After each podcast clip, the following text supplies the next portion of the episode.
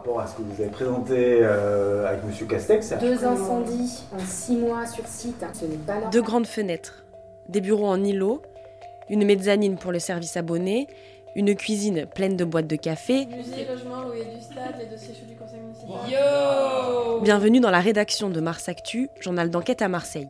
Ici, nous avons une pièce au nom étrange. Entre nous, on l'appelle le bocal. C'est là que nous passons nos coups de fil les plus confidentiels.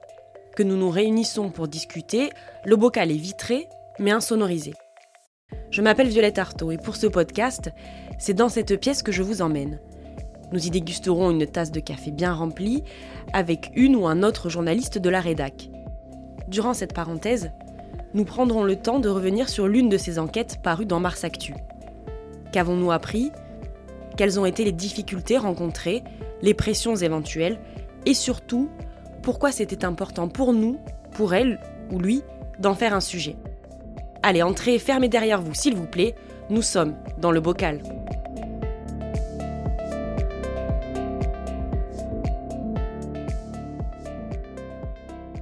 Allez, c'est parti. Elle vient d'arriver, mais on ne peut déjà plus s'en passer.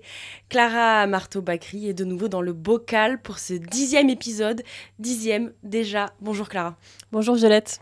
Alors l'enquête euh, dont nous allons euh, parler aujourd'hui comprend d'ailleurs euh, près de dix articles, un nombre qui sera en tout cas bientôt atteint, voire dépassé, puisque le procès de cette affaire doit se tenir d'ici peu, le 30 juin précisément. Cette affaire, donc, c'est toi qui l'as fait éclater au grand jour, il y a pratiquement un an. Euh, on est quasiment un an euh, jour pour jour. Hein.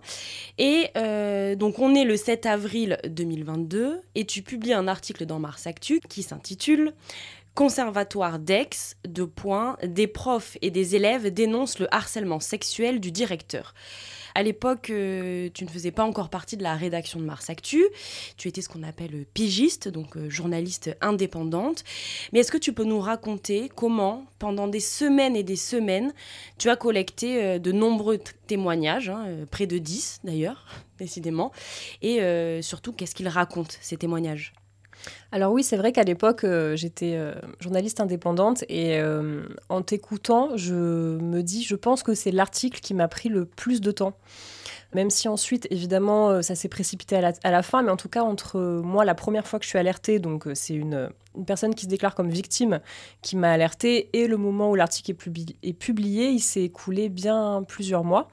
Donc en fait, ce qui se passe, c'est que voilà, je suis alertée par, par une femme qui se dit victime de harcèlement sexuel de la part du directeur du conservatoire d'Aix, euh, donc directeur qui s'appelle Jean-Philippe d'Ambreville. À partir de là, je recueille son témoignage et de fil en aiguille, à partir de cette personne, j'arrive à rencontrer une deuxième, une troisième personne. Et au final, jusqu'à neuf femmes qui se déclarent victimes de ce monsieur. Donc euh, harcèlement sexuel, en l'occurrence, on parle euh, bah, de remarques quasiment quotidiennes, des questions très déplacées euh, qui vont concerner par exemple la vie sexuelle de la personne. voilà, est-ce que tu es épanoui sexuellement ou alors de quelle couleur sont tes sous-vêtements Et donc voilà, je recueille des dizaines de des, dizaines de remarques, de remarques similaires. Qui rien à faire dans la bouche d'un directeur de conservatoire. Voilà. Peut-être que pour situer, on peut expliquer un petit peu le conservatoire d'Aix. C'est quand même une institution à Aix qui a en plus un un rayonnement euh, régional. Oui, c'est ça, c'est un conservatoire à rayonnement régional. Et d'ailleurs, c'est sous la direction de Jean-Philippe d'Ambreville que ce conservatoire est passé euh, à ampleur euh, régionale. Donc Jean-Philippe d'Ambreville, c'est aussi un chef d'orchestre qui est très renommé. Et d'ailleurs, personne n'a jamais critiqué bah, son talent, en fait. Et donc ça, évidemment, ça participe à à l'ampleur de cette affaire, c'est-à-dire qu'on euh, a quelqu'un qui a agi euh, pendant des années euh, sans être inquiété, alors que c'est un établissement qui est prestigieux. Alors tu le disais, des phrases, des questions déplacées, mais aussi des gestes. Oui, aussi des gestes. Alors il y a des gestes qui sont très très récurrents. Ça va être euh, la main sur l'épaule, par exemple, euh, que ce soit pour dire bonjour ou euh, voilà la main sur l'épaule pour accompagner une remarque, que ce soit d'ordre professionnel ou pas. ça va être bah, quelle heure est-il et pour savoir quelle heure il est, je vais prendre, je vais attraper le poignet d'une professeure pour regarder sa montre. Euh, voilà, un bisou dans le cou aussi pour euh, l'un des témoignages les plus, les plus durs. Et des mains sur la cuisse aussi. des anciennes élèves qui disent que le directeur a posé sa main sur leur cuisse de manière non consentie, alors qu'à cette époque-là, ces femmes en question étaient très jeunes, parce qu'elles étaient élèves en fait. Donc voilà, c'était des très très jeunes adultes. Voilà, donc tout ça participe à une ambiance euh, malsaine finalement que fait régner le directeur au sein du, conservatoire. Toi, c'est ce que tu as découvert en déroulant cette pelote de laine, hein, une pelote de laine qui, euh, on va le dire, est devenue de plus en plus répugnante au fur et à mesure que tu l'as déroulée. Euh, Clara, les affaires de harcèlement sexuel, elles sont difficiles à traiter médiatiquement, on le sait. Alors déjà parce que bah, parfois c'est difficile à recouper, hein, tout simplement. C'est-à-dire qu'on a un seul euh, témoignage et ça se passe dans une pièce où il n'y a personne d'autre et que donc il n'y a pas d'autres témoins que la victime, mais aussi parce que les faits sont difficiles à qualifier. Est-ce que tu as senti, toi, ces obstacles au cours de ton enquête?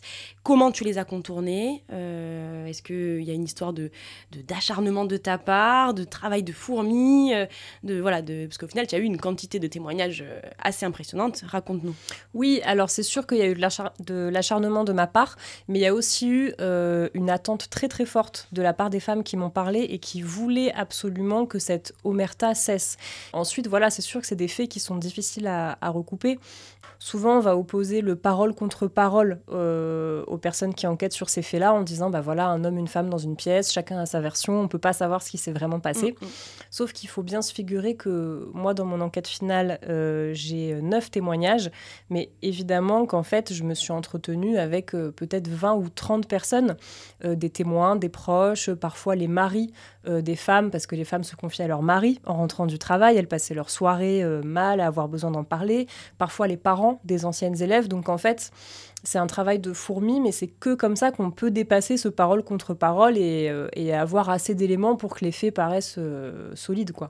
Oui, donc il y a une parole qui s'est libérée et en même temps, euh, toi derrière, tu as dû aller vérifier tout ça, voilà.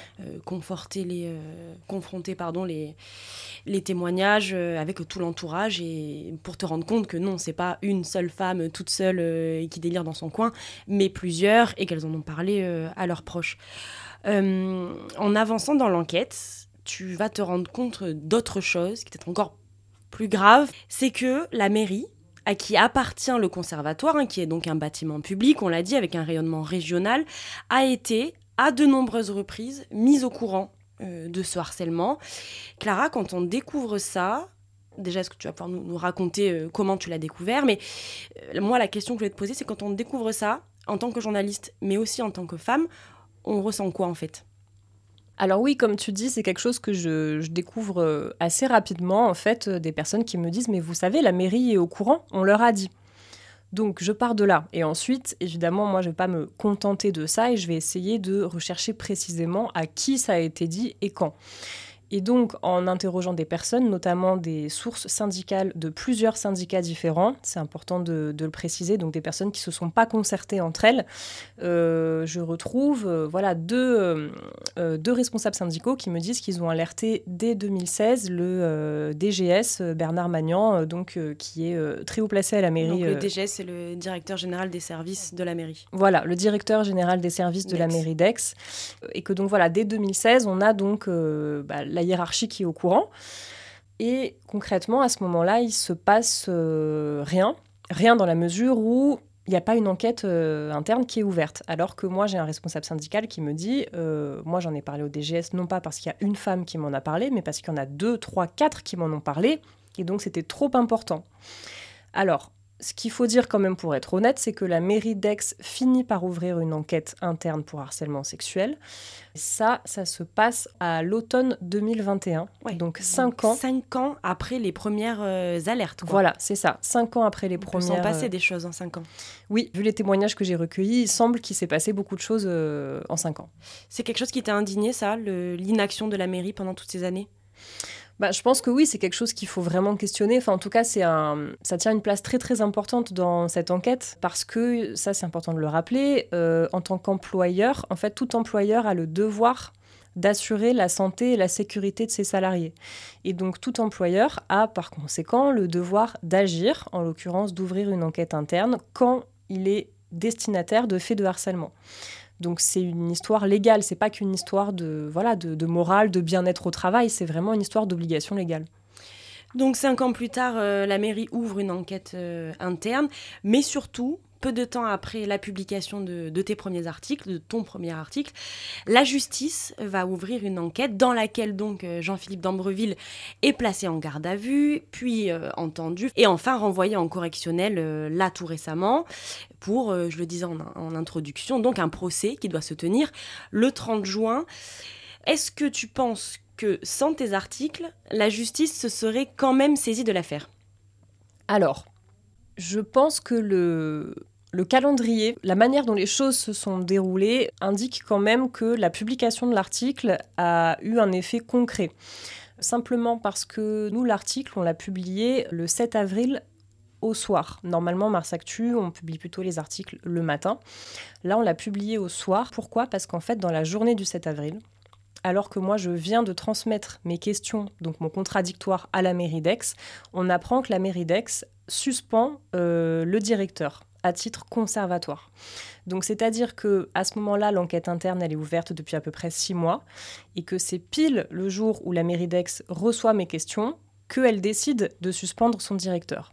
Et ensuite, les choses vont très vite parce que c'est aussi à ce moment-là que la mairie décide de faire ce qu'on appelle un article 40, c'est-à-dire transmettre ces informations au parquet parce que bah voilà parce elle soupçonne un délit. Voilà exactement parce qu'elle soupçonne un délit et donc c'est suite une obligation euh, pour les pouvoirs publics. Voilà c'est ça exactement et du coup c'est suite à ce suite à cette, cette transmission d'informations que le parquet ouvre une enquête et qu'ensuite euh, les choses s'accélèrent quoi.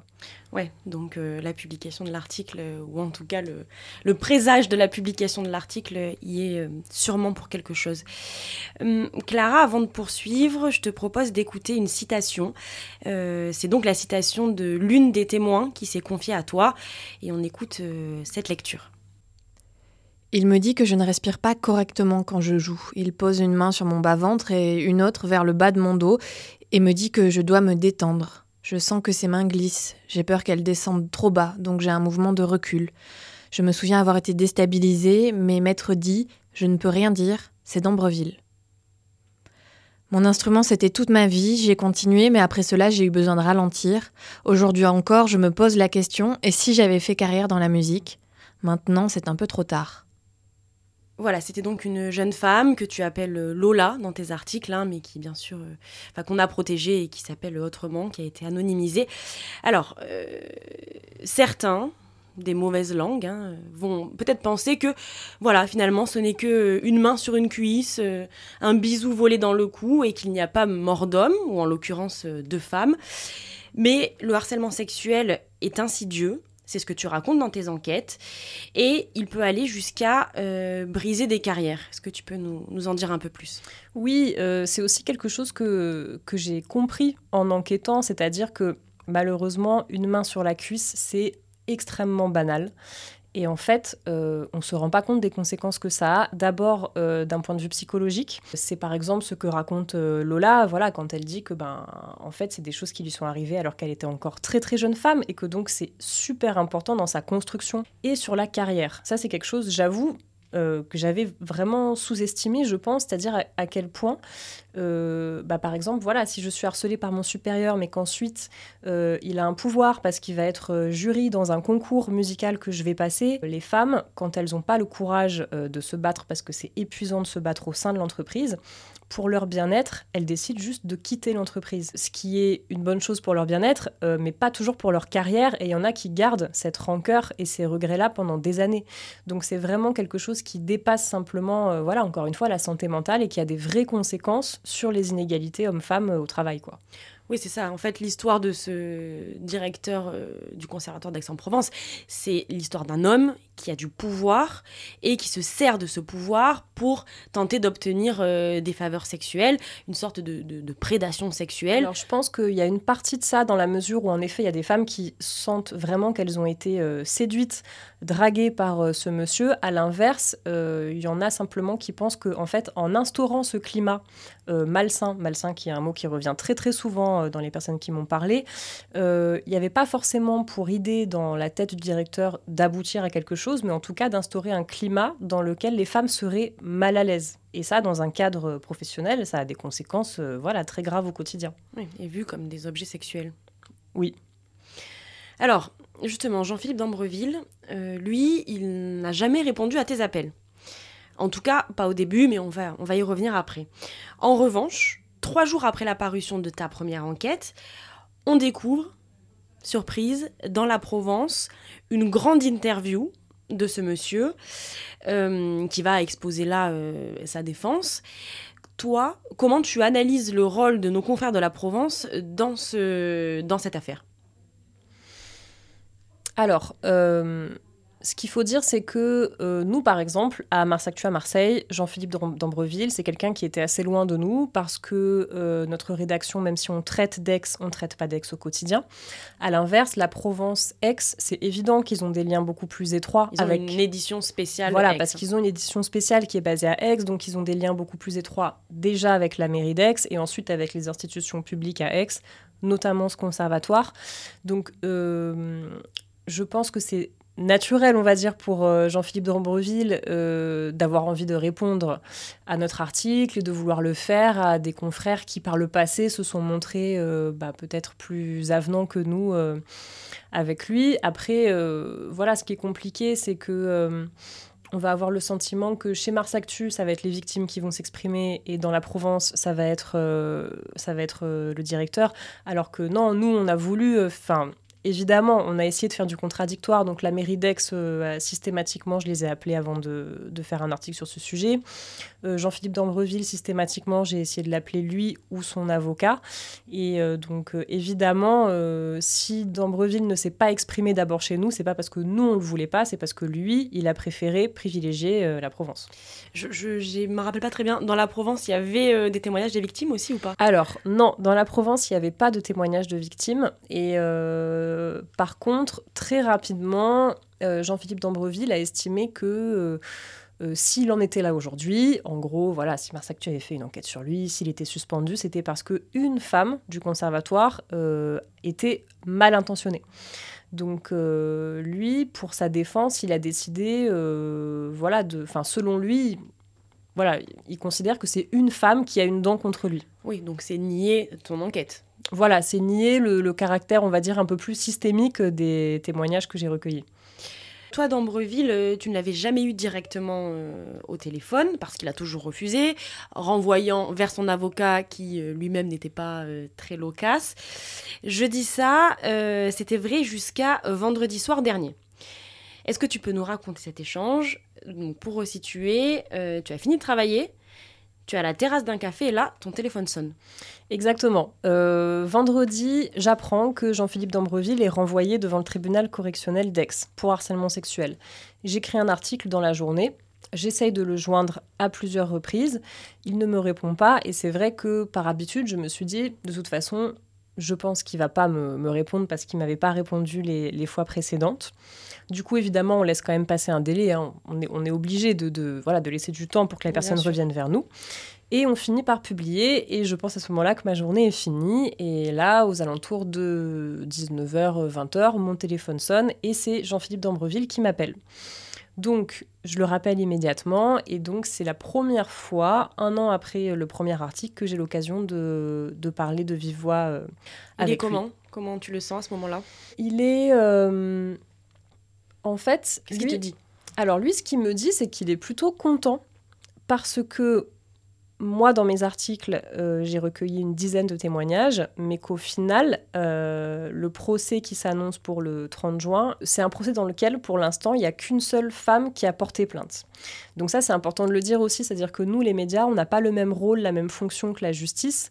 Euh, moi, j'ai recueilli des témoignages, mais je ne recueille pas des plaintes pénales. Et donc, c'est pas parce qu'une femme témoigne auprès de moi qu'elle va porter plainte derrière. Et en fait, du coup, dans l'esprit de Jean-Philippe d'Ambreville, c'est plutôt une très bonne nouvelle parce qu'il a le sentiment que le dossier s'est dégonflé. Voilà.